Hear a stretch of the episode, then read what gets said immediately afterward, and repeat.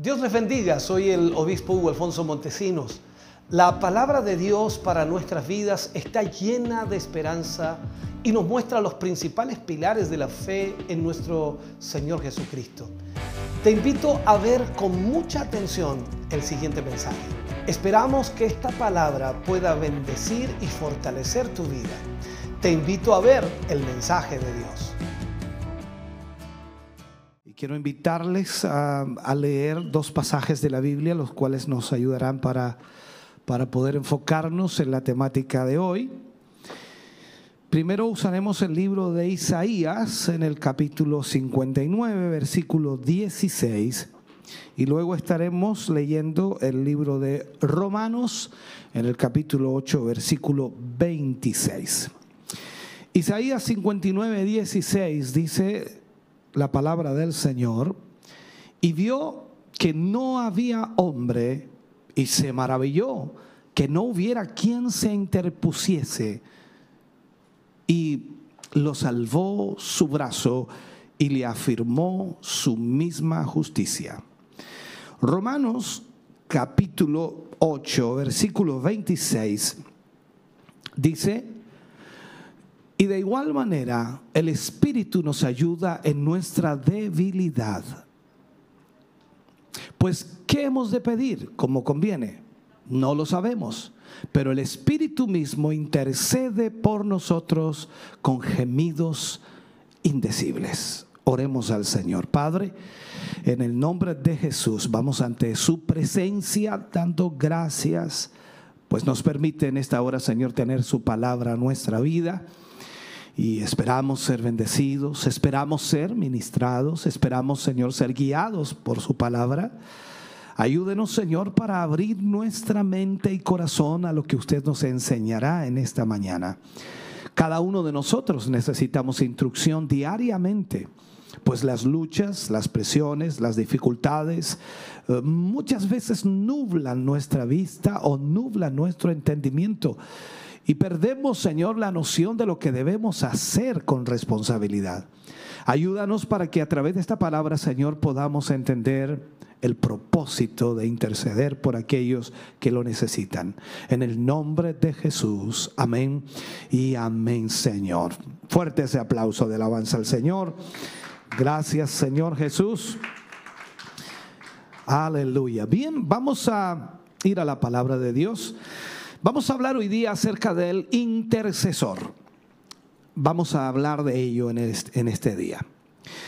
Lo primero que quiero enfocar es que el Espíritu Santo es una persona con, con todas las facultades de una persona todas las facultades de una persona. O sea, puedo decir que el Espíritu Santo tiene inteligencia, el Espíritu Santo también tiene amor, el Espíritu Santo tiene voluntad propia. Eh, pero para poder expresarse a sí mismo, hablo del Espíritu Santo, para poder expresarse a sí mismo necesita un cuerpo. Y es ahí entonces donde nosotros debemos eh, comenzar a entender que el Espíritu Santo de Dios que está en medio nuestro. Nosotros decimos, está en medio nuestro.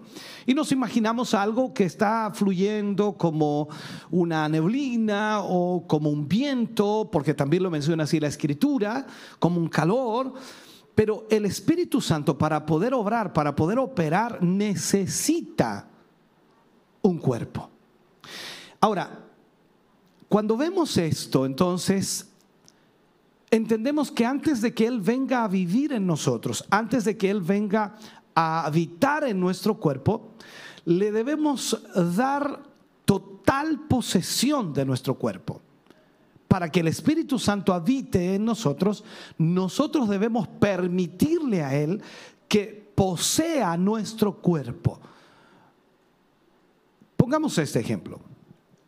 Nuestro encuentro con el Espíritu Santo debe ser tan real como nuestro encuentro con el Salvador. Tal como fue nuestro encuentro con nuestro Salvador Jesucristo, que fue una experiencia maravillosa, una experiencia gloriosa, así también debe ser nuestro encuentro con el Espíritu Santo, sentir en nuestra vida, en nuestro cuerpo, lo que el Espíritu Santo está haciendo allí. Así como nuestro Señor Jesús tenía un cuerpo, y lo vemos en su ministerio, así también entonces el Espíritu Santo habita en el cuerpo purificado del creyente. Cada hijo de Dios que acepta a Jesús en su vida, que tiene a Cristo en su vida, tiene el Espíritu Santo. Pero el Espíritu Santo va a obrar o va a operar o va a actuar en nuestra vida cuando nosotros le cedemos el control total de nuestra vida. Ahora, para que el cuerpo del creyente sea templo del Espíritu Santo, de acuerdo por supuesto a Corintios 6, 19, para que Él habite, para que Él resida y obre a través del cuerpo del creyente, este creyente debe pertenecerle sin reservas al Espíritu Santo, entregarse totalmente a Él, darle todo o como todo el control de nuestra vida. Esa es la razón entonces por la que escuchamos rogando a Pablo, recordemos en las palabras de Pablo en el libro de Romanos, capítulo 12, versículo 1, cuando Pablo le habla a los romanos y le dice, así que hermanos, os ruego por las misericordias de Dios que presentéis vuestros cuerpos en sacrificio vivo o sea, está diciendo, por favor, entreguen su cuerpo al Espíritu Santo, entreguen su vida al Espíritu Santo, entreguen el control de su vida al Espíritu Santo. Entendemos por una lógica normal, y podemos poner este ejemplo, que dos personas eh, con diferentes voluntades mm, no pueden vivir en el mismo cuerpo. Es imposible dos personas tratando de vivir en el mismo cuerpo con dos voluntades diferentes. Uno jala hacia la izquierda, el otro jala hacia la derecha, por decirlo. Es, sería imposible que vivieran en el mismo cuerpo y eso debemos entenderlo por una lógica que nosotros debemos cederle el control al Espíritu Santo de nuestro cuerpo. Ahora, en esta escritura el Espíritu Santo pide nuestro cuerpo para que lo guíe o lo dirija o lo controle. Entonces, entendamos esto. El Espíritu Santo viene como, como Dios a nuestra vida. Y usted y yo debemos entenderlo en este sentido. Entonces, si el Espíritu Santo viene como Dios, lo que va a llevarnos a hacer es la voluntad de Dios. Pablo le escribe, le escribe a los colosenses en el capítulo 3, eh, versículo 2 y 3 dice, poned la mira en las cosas de arriba, no en las de la tierra. Porque habéis muerto, dice, y vuestra vida está escondida en Cristo, en Dios, o con Cristo en Dios. Entonces, entendamos esto. El Espíritu Santo no se va a mezclar con nuestro yo cada parte de nuestra naturaleza caída tiene que ir a la cruz, tiene que ser entregada al Señor. Y el Espíritu Santo va a poner su propia vida y su propia naturaleza en nuestra vida para gobernar, para guiar y para de esa manera entonces nosotros hacer la voluntad de Dios. Pero cuando hablamos, y lo que trato de enfocarles para que entendamos primero eso. Cuando hablamos de la intercesión, la intercesión del Espíritu Santo para los santos en este presente siglo malo, debe ser hecha a través de creyentes que son llenos de Él. Entonces, de acuerdo a esto, hay una demanda incondicional, y podríamos nosotros decirlo de esa manera, ¿no? Hay una demanda hacia nuestras vidas, las cuales a, veces no nos gusta mucho y, constantemente nosotros estamos, ah, no sé, lidiando con eso y tratando en lo posible de no, no, no ¿cómo llamarlo? Eh, hay problemas serios en este sentido. Ahora, como decía, la intercesión del Espíritu Santo para los santos en este presente siglo malo debe ser hecha a través de creyentes que son llenos de el Espíritu.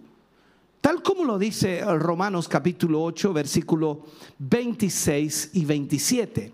Y dice, y de igual manera, el Espíritu nos ayuda en nuestra debilidad. Pues ¿qué hemos de pedir como conviene? No lo sabemos, pero el Espíritu mismo intercede por nosotros con gemidos indecibles. Más el que escudriña nuestros corazones, dice, sabe cuál es la, la, intención del Espíritu, porque conforme a la voluntad de Dios intercede por los santos.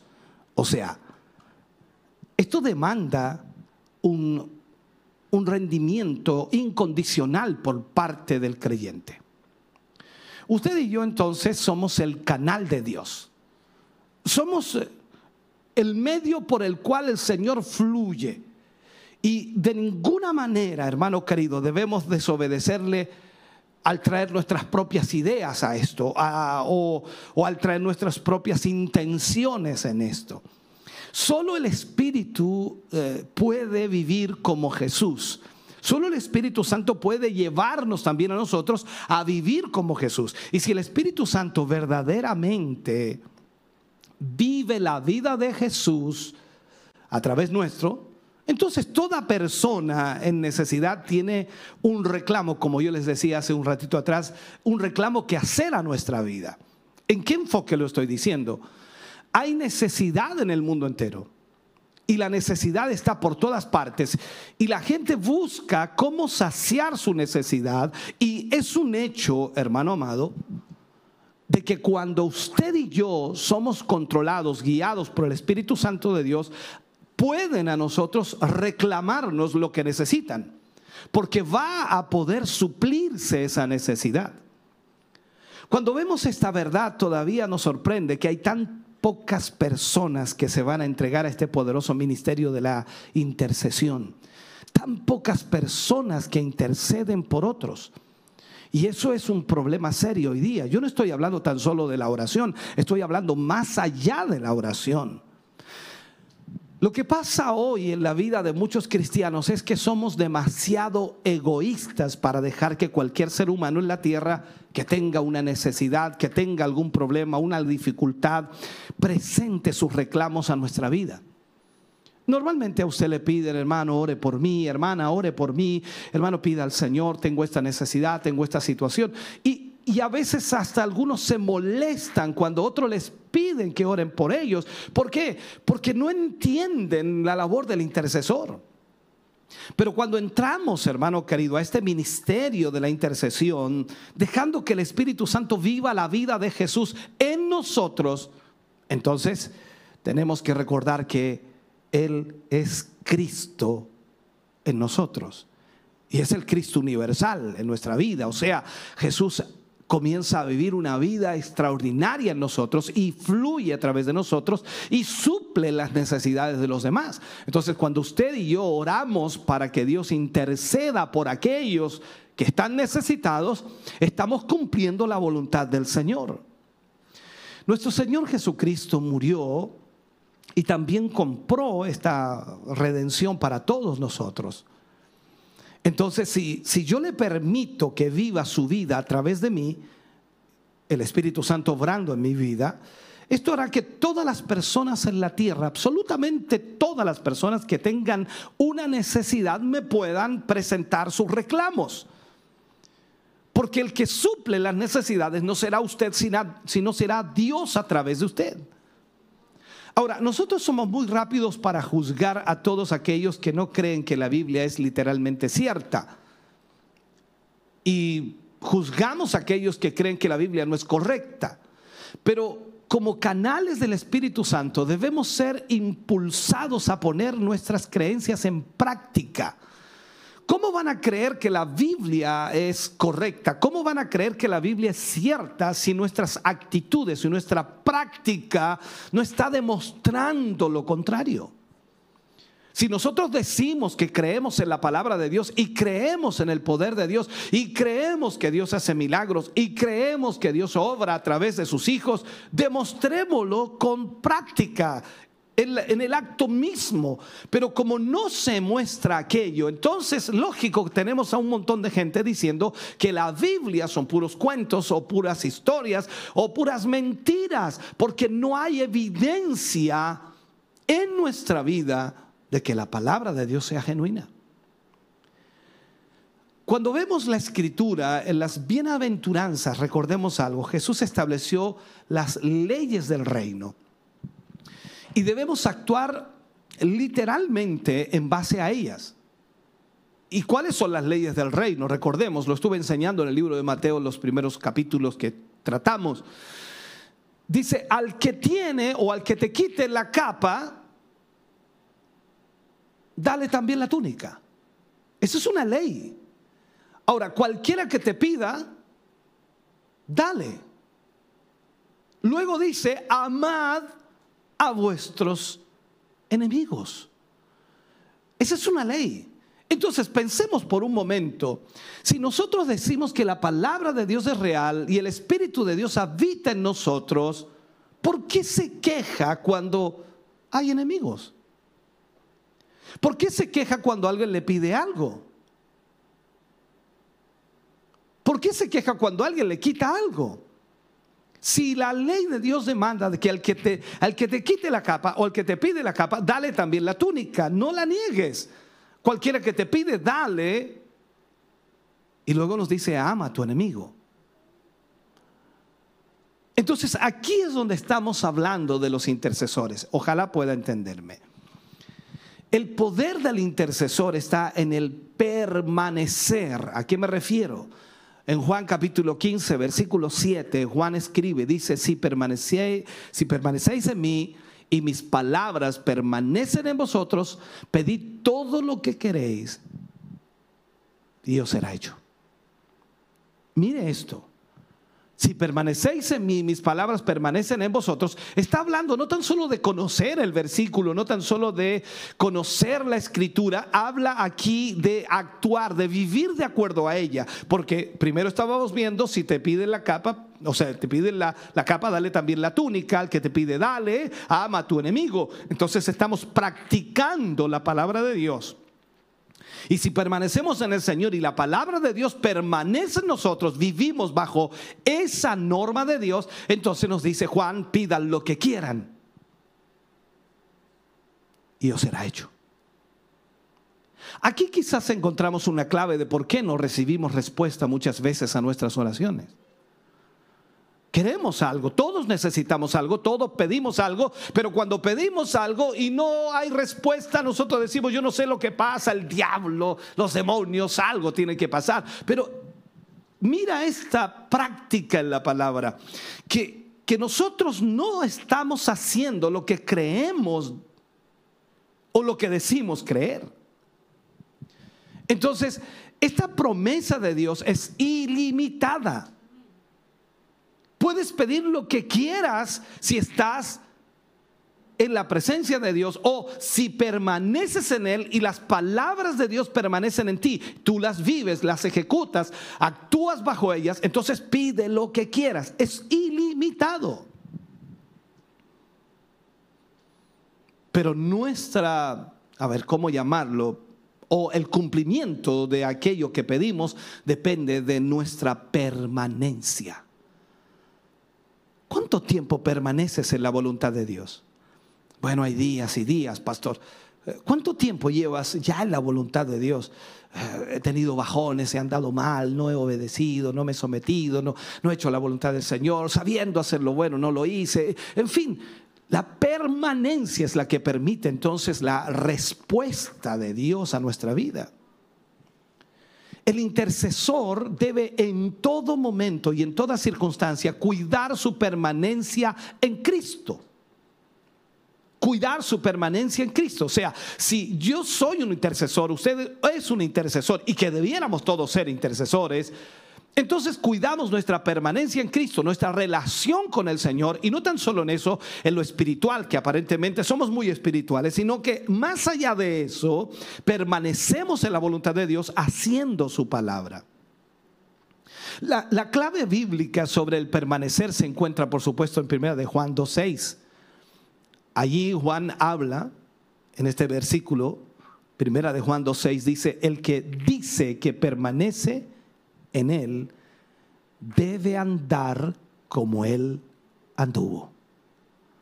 O sea, aquí nos estamos dando cuenta entonces que hay ciertas falencias en nuestra vida y yo diría grandes falencias. Porque nosotros decimos que permanecemos en el Señor, pero no andamos como Él anduvo. Y ahí se complica absolutamente todo. Ahora, esto significa entonces estar dispuesto a que el Espíritu Santo viva a través nuestro la vida que el Salvador, la vida que Cristo habría vivido. Piensen esto por un momento. La manera de permanecer entonces es guardando sus mandamientos. Alguien decía graciosamente, o no sé si tontamente, decía, no, yo guardo todos los mandamientos. Es como agarrar la Biblia y guardarla en un baúl. Ahí los tengo guardados los mandamientos. No, guardar los mandamientos significa que yo los conozco y los hago, los ejecuto. Por eso que le explicaba esto de la ley que el Señor establece allí, la ley moral, la ley que debemos nosotros eh, respetar. Al que te pide, dale. Ama a tu enemigo. O sea, estamos hablando de eso. Juan capítulo 15, versículo 10, habla allí Juan y dice, si guardareis mis mandamientos, permanecéis en mi amor o permaneceréis en mi amor. Así como yo he guardado los mandamientos de mi Padre y permanezco en su amor. O sea, explicar estos versículos, hermano querido, nos daría para mucho tiempo, pero eh, trate de captar lo que dice allí. Si guardareis mis mandamientos, permaneceréis en mi amor. Así como yo he guardado los mandamientos de mi Padre y permanezco en su amor. ¿Qué significa guardar los mandamientos? Lo que Jesús vivió, lo que Jesús experimentó, el amor que Él reflejó, cómo ayudó a la gente, cómo sanó a los enfermos, cómo libertó a los cautivos. ¿Por qué? Porque el amor de Dios estaba en Él. Y más aún, ¿por qué? Porque Él obedecía a su Padre. Entonces el Espíritu Santo en nosotros nos va a enviar cada vez más luz en nuestra vida diaria va a ir revelando eh, cada motivo o, acción que necesite confesión y limpieza por la sangre del Señor Jesús. Por eso siempre debemos permanecer en Él. Jesús puso un ejemplo hablando acerca de la vid y los pámpanos, ¿recuerda usted? Nosotros estamos en la vid y solamente si permanecemos en la vid, la vid, por supuesto, estará en nosotros y nosotros en la vid. Esta es una realidad bíblica que la menciona Jesús. Ha sido un milagro de Dios el que nos puso en Cristo. Y Él nos ordena que permanezcamos en Él. No nos alejemos de Él, permanezcamos en Él. Entonces se necesita del mismo poder para perseverar en Él que el que se necesitó para ser puestos en Él. Aquí es donde nosotros debemos entender que permanecer en el Señor no es fácil, pero debemos permanecer. Ahora, somos nosotros los que determinamos, y lo digo así, ojalá lo entienda, somos nosotros los que determinamos si Él lo hará o no lo hará siempre a través de las elecciones que nosotros hagamos. No es que usted ordene a Dios, no lo estoy diciendo de esa manera, sino que estoy trayendo un gráfico de todo lo que ya hemos dicho. Si usted vive en Dios, si hace la voluntad de Dios, recuerde lo que enseñábamos en la, en la temática anterior, nada os será imposible. Porque el poder de Dios estará obrando en su vida en las tentaciones de la vida, las tentaciones que vienen a la vida, debemos nosotros elegir. Ya sea permanecer en nosotros mismos o permanecer en Dios. La elección es nuestra. Nosotros decidimos qué va a suceder. Si decidimos permanecer en Dios, entonces Dios va a hacer su obra a través de nosotros. Pero si decidimos permanecer en nosotros mismos, entonces eh, todo, todo se acaba. Los tratos del Espíritu Santo no son tanto con nuestras negligencias externas como con la naturaleza que produce esas negligencias. La mayor parte de los cristianos piensan que el Espíritu Santo está aquí para corregir ciertas cosas que hemos hecho mal. En realidad lo que el Espíritu Santo hace es trabajar en nuestra naturaleza pecaminosa. No en corregir aquello que hicimos mal, sino corregir nuestra naturaleza pecaminosa. Ahora, la necesidad de permanecer se ve también en Juan 15 cuando habla Juan y dice, la vid está, o la vida está en la vid, y mientras que los pámpanos permanecen unidos y estables, entonces la vida de esa vid producirá fruto a través del pámpano. Tal cual lo dijo el Señor Jesús, sin mí nada podéis hacer. El poder está en Cristo. Y mientras el intercesor permanezca unido por permanecer en, él, eh, su poder operará a través del intercesor y cumplirá lo que es necesario cumplir, porque así es como Dios obra. O sea, Dios lo usará a usted para hacer su voluntad, la voluntad de Dios, para que usted pueda ser el instrumento que Dios usará, pero usted está ligado a Él, haciendo la voluntad de Dios. El sentido, hermano querido, de pertenencia debe quedar establecido en ese sentido. Ya no sois vuestros, dice la Escritura. Ya no nos pertenecemos a nosotros mismos. Usted ha sido comprado a precio de sangre. Usted se debe al Señor. Ahora usted está en unión con Cristo, muerto a todo lo que es natural. Ahora es una persona espiritual, vive de acuerdo a la voluntad de Dios. Y por supuesto eso es lo que nos lleva a ver los milagros de Dios. Ahora, todo lo natural nos llama la atención, ¿cierto? Porque hemos vivido todo en la vida en lo natural. Pero cuando usted entra a la vida espiritual y cuando usted entra a lo sobrenatural de Dios, eso hermano querido es sorprendente. Y lo natural pasa a segundo, tercero, cuarto, quinto plano porque comienza usted a ver cosas que nunca había visto en su vida. Ahora, no quiere decir que lo natural no lo usemos o dejemos de usar solo significa que no abusemos de eso. ¿Sabe? No hay relación más cercana que aquella entre el pámpano y la vid, pero una cosa que el jardinero no puede hacer es injertar la vida vieja en la vid. Nada de usted que sea natural, ni un átomo de su yo puede permanecer en el Salvador. Eso tiene que estar fuera totalmente. Antes de que usted pueda verdaderamente ser injertado en la vid, debe ser cortado de la vieja vida. Por eso Pablo escribía que aquel que viene a Cristo es hecha una nueva criatura. Las cosas viejas pasaron, he aquí todas son hechas nuevas. O sea, eh, ya hemos tratado con esto muchas veces en capítulos anteriores. Recuerdo uno de los temas que dimos, viviendo la vida de otro, eh, pero debemos enfatizar continuamente esto. O sea, su vida tiene que morir para que la vida de Cristo viva en usted.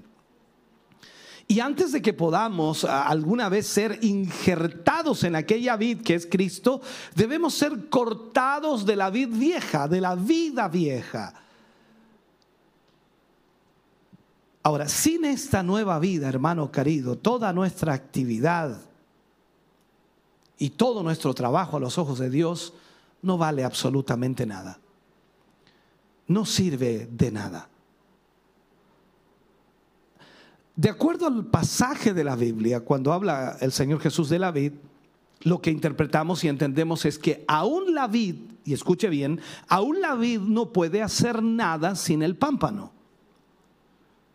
Jesús dijo, sin mí nada podéis hacer, y es una gran verdad, el pámpano no puede hacer nada sin la vid, pero al mismo tiempo la vid no puede hacer nada sin el pámpano. ¿En qué sentido lo digo? Esto puede ser visto que sin nosotros, su cuerpo, él no puede hacer nada porque esa es la ley que Él mismo ha establecido.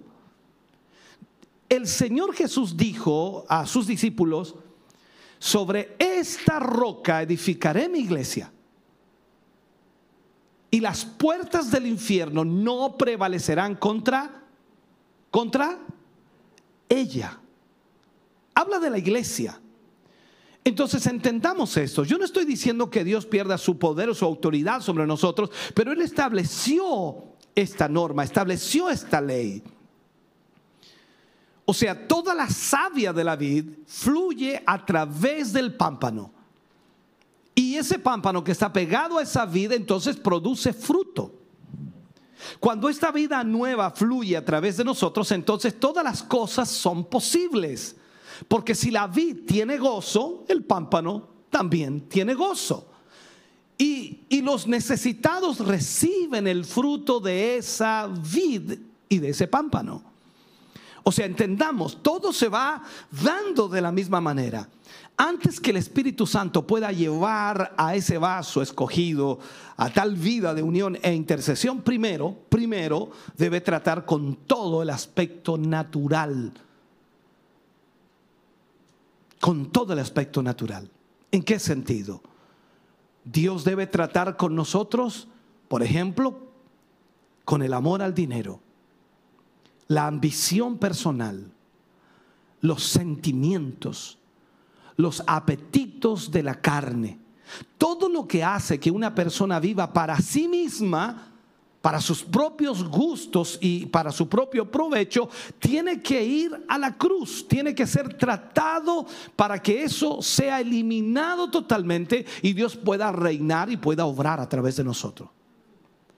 Aquí no se trata de una muerte teórica, porque casi la mayor parte de los cristianos tienen una muerte teórica. ¿A qué me refiero con eso? Son palabras, palabras y palabras. Habla de una crucifixión real.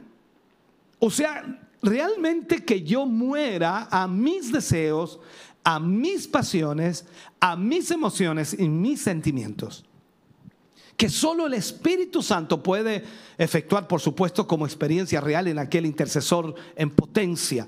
Cuando realmente nosotros morimos a las cosas del mundo y comenzamos a vivir para Dios. Tanto como una crisis y como un proceso debe ser, el testimonio de Pablo debe convertirse también, por supuesto, en el nuestro. Recuerde lo que dice Pablo escribiendo con Cristo estoy juntamente crucificado. Con Cristo estoy juntamente crucificado. Ya no vivo yo, sino Cristo vive en mí. ¿Cuándo, ¿Cuándo realmente se hará eso en nuestra vida? Cualquiera de nosotros pensaría que eso es teórico. No, eso Pablo no estaba hablando de una teoría. Pablo estaba hablando de una vivencia, de una realidad en su vida. El yo nuestro debe ser sacado para podernos convertir en el agente del Espíritu Santo. Eh, cuando se efectúa la crucifixión comienza inmediatamente la intercesión. Realmente podemos interceder. Mediante las cargas internas, mediante el ser llamados a una obediencia visible, real, el Espíritu Santo comienza a vivir su propia vida de amor, de sacrificio por un mundo perdido entonces fluye a través de este canal puro que es creado a través del quebrantamiento que se provoca en nosotros, porque entendemos quiénes somos. Miremos algunos ejemplos, quizás uno o dos ejemplos. Cuando vemos a Moisés que estaba en el palacio de Egipto, recordemos antes de que Moisés, por supuesto, saliera de Egipto, él, observando a sus hermanos judíos, se da cuenta del maltrato que ellos tenían y, él decide dejar el palacio. Él toma su propia decisión para identificarse con sus hermanos esclavos. Él llega a la cumbre de la intercesión. ¿Por qué? Cuando la ira de Dios estuvo sobre Israel debido a su idolatría, la destrucción inminente que venía, Moisés decide de esa manera interceder por ellos.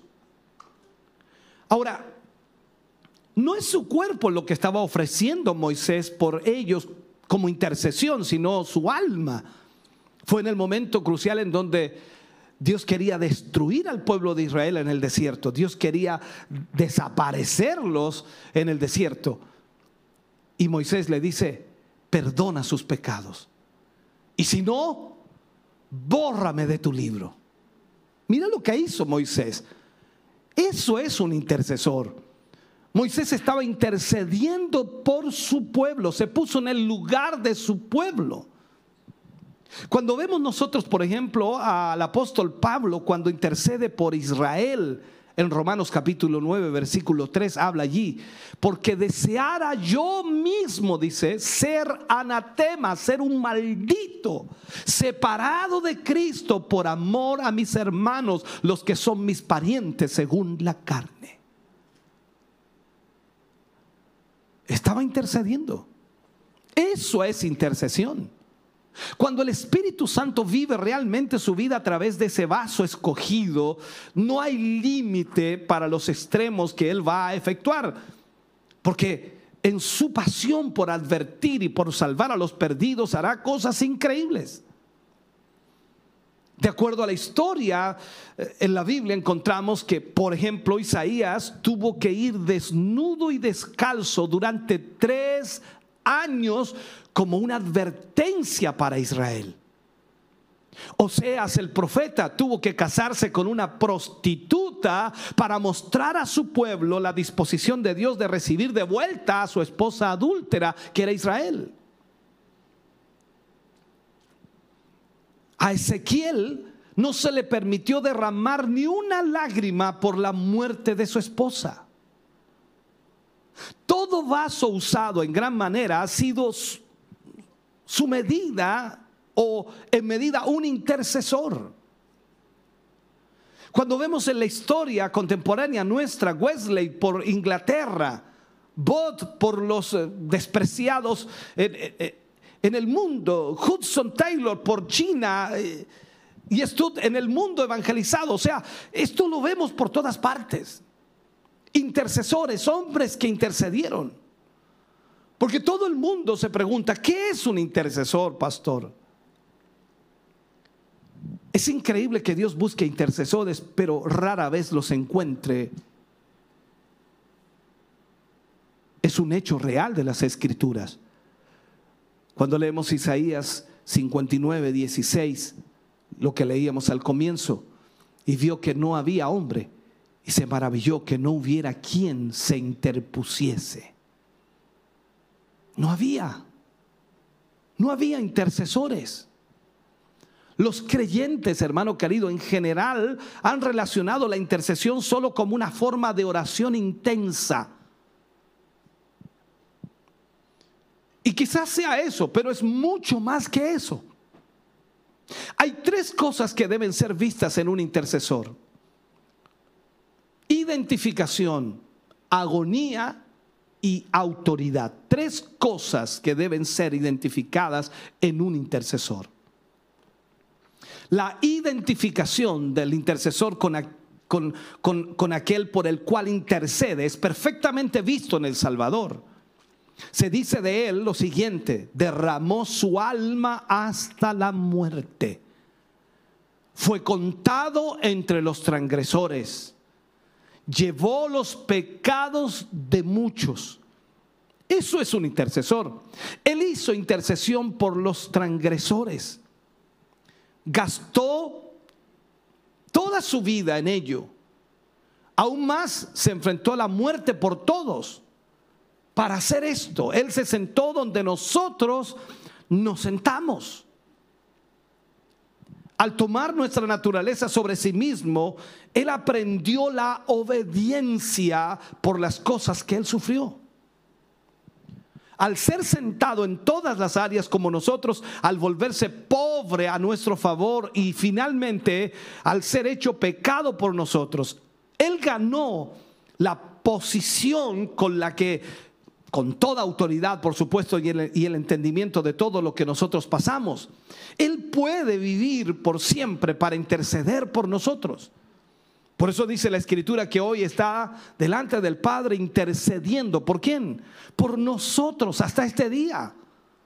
Por lo tanto, la identificación es la primera ley del intercesor. Si el intercesor o la persona que ora por alguien no se identifica con quien está orando, no sirve de nada. Esto no es nombrar a alguien en una lista y si no, no, no, nos, no nos identificamos con aquella persona, no se puede. Dios puede suplir con efectividad porque Él ha dado su vida para aquellos por los cuales suplica. Él es un intercesor genuino, un representante genuino.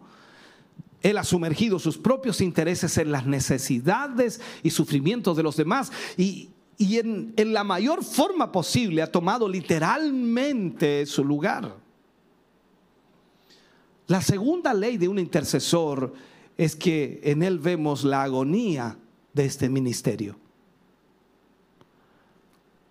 Ya hemos visto la identificación.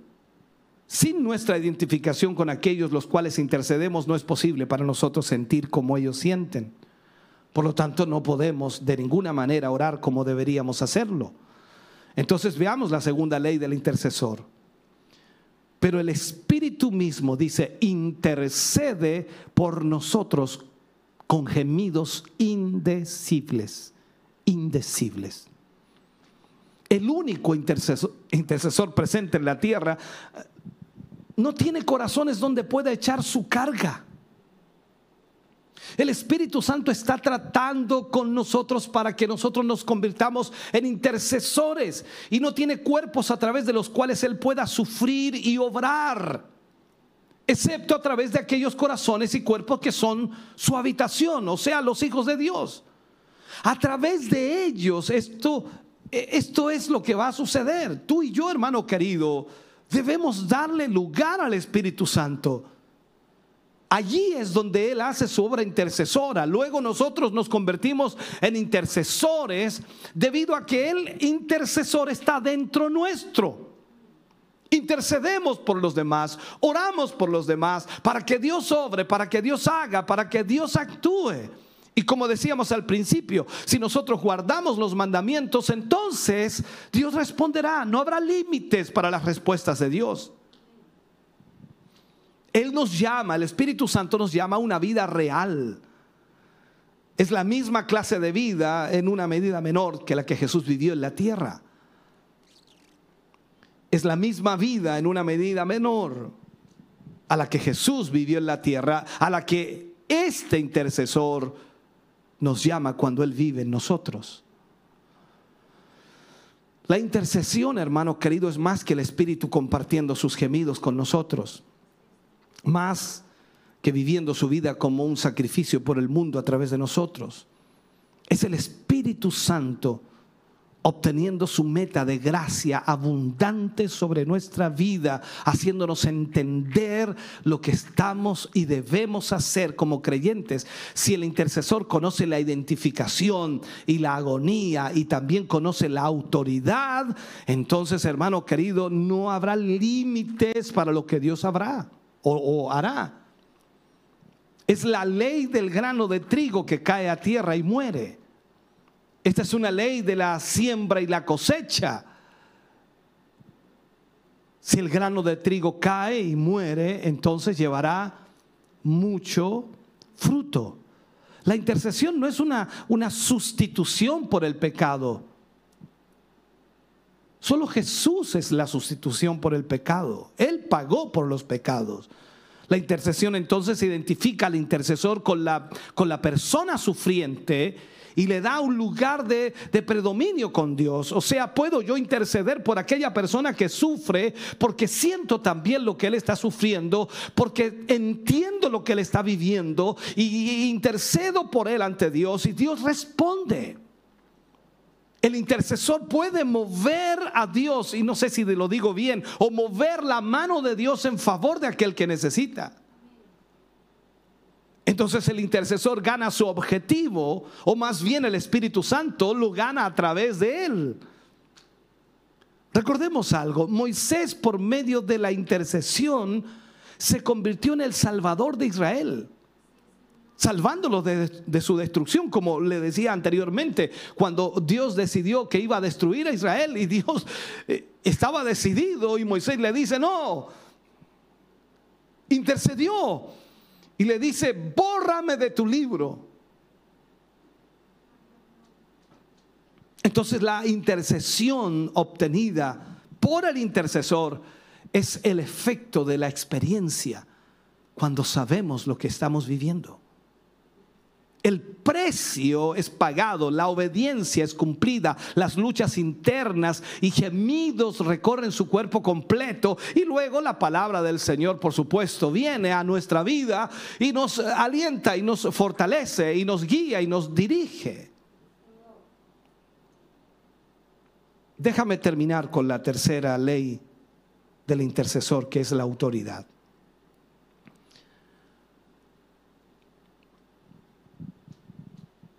El canal débil, por decirlo así, o el instrumento débil es vestido con autoridad por el Espíritu Santo. Y él puede hablar la palabra de liberación.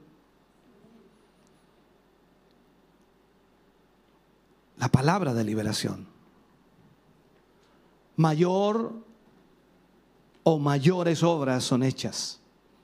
Por eso el Señor Jesús le dice a sus discípulos que mayores obras que Él harían. Cuando entendemos entonces que el Espíritu Santo viene para hacernos intercesores, las cosas más increíbles pueden suceder.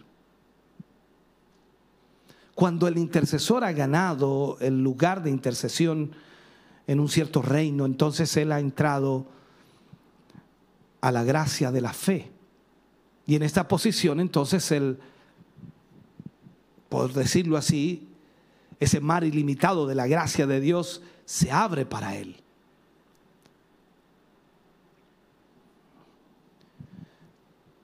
En toda la historia de los grandes hombres de Dios, misioneros, hombres que predicaron, hombres que ganaron a muchas personas y otros que también sostuvieron a muchos huérfanos, como Miller.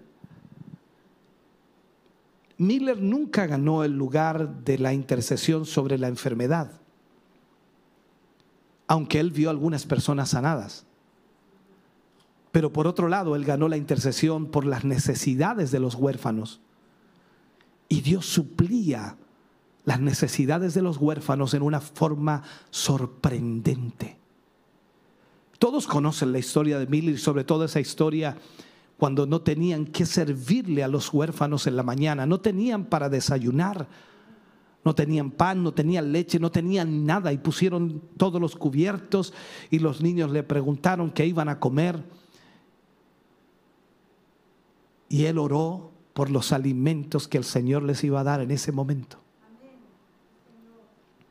Cuando de pronto sienten una explosión y era el panadero que había quedado en pan afuera y para que el pan no se perdiera se lo dieron a los huérfanos y al ratito después pasa el lechero y lo mismo y tuvieron leche y pan en esa mañana. Una de tantas historias de Miller. ¿Por qué? Porque él era un intercesor por las necesidades de los huérfanos. Él siempre estuvo listo para sufrir en favor de ellos. Así es que Dios lo hizo responsable para que viera que las necesidades fueran suplidas, para que las puertas del tesoro de Dios fueran abiertas a Él a través de la intercesión. Por eso Él intercedía y cada día pedía a Dios que supliera las necesidades para esos niños. Él no pedía para su necesidad, pedía para la necesidad de otro. Por eso un intercesor es eso. Cuando tú oras por ti mismo, no estás intercediendo. Pero cuando tú oras por otros, estás intercediendo. Hay muchos hombres de Dios que han ganado la posición en la intercesión sobre las enfermedades. Y el Espíritu Santo es como, es como el Padre él sufre por aquellos que sufren y a menos que Él eh, en nosotros haga eh, del sufrimiento algo nuestro, no podremos interceder. Nunca tocaremos el trono a menos que tengamos un clamor real que suba al Señor. Porque aquí las palabras no cuentan. Es solamente cuando Él, a través de nosotros, hace que sintamos lo que aquellos por los cuales intercedemos están sintiendo. Entonces cuando intercedemos ya no eres tú, ya no soy yo, sino que es Él intercediendo a través de mí, de acuerdo a nuestro texto de Romanos capítulo 8, versículo 26 y 27 que leíamos al comienzo de este tema. Entonces lo que debes hacer es edificar un altar entregarte a ese lugar de intercesión y te aseguro que tendrás un ministerio victorioso de Dios. Porque cuando entendemos que el Espíritu Santo viene para habitar en nuestra vida y dejamos fuera todo aquello que es de nuestro yo, nuestro orgullo, nuestra carne, nuestros deseos, nuestras pasiones, todos nuestros sentimientos, entonces estamos hablando de que Cristo gobernará nuestra vida. Y todo lo que pidamos al Señor, escuche bien, haciendo su voluntad, guardando sus mandamientos, viviendo para Él, nada será imposible. Por eso la necesidad hoy de intercesores. Necesitamos en forma urgente que hayan intercesores que puedan realmente entender lo que es la intercesión, que es más allá de una oración fervorosa, más allá de una oración de agonía. Tiene que entenderse el sufrimiento por quien estamos pidiendo, por quien estamos orando, para que Dios se glorifique y para que Dios haga milagros. Le invito a ponerse de pie. Póngase de pie, por favor. Padre, oramos en el nombre de Jesús. Te agradecemos, Señor, en esta hora y en este momento. Agradecemos, Señor, que nos hayas permitido poder hablar de tu palabra a tus hijos y a tus hijas. Gracias por este tiempo, Señor. Gracias por enseñarnos hoy. Sé que nuestras mentes, Señor, son tan pequeñas, finitas, y que muchas veces, Señor, no entendemos con totalidad lo que tú nos hablas. Pero tu Espíritu Santo puede aclarar, explicar y enseñarnos todas las cosas. Señor, yo te pido que a través de esta palabra muchos de tus hijos puedan, Señor, recibir una apertura, Señor, a tu voluntad y a tu propósito. Señor, bendíceles, ayúdales, guíales, Señor. Te suplico que tu presencia y tu Espíritu Santo puedan obrar en sus vidas, Señor, y transformarlos en intercesores por aquellos que hoy necesitan. En el nombre de Jesús, agradecemos hoy tu palabra para la gloria de Dios. Amén. Y amén, Señor. Estamos contentos de que hayas visto y escuchado este mensaje. Creo con todo mi corazón que Dios le ha bendecido. Quiero invitarles a suscribirse a mis redes sociales, donde tenemos contenido que le ayudará a alimentar su vida espiritual.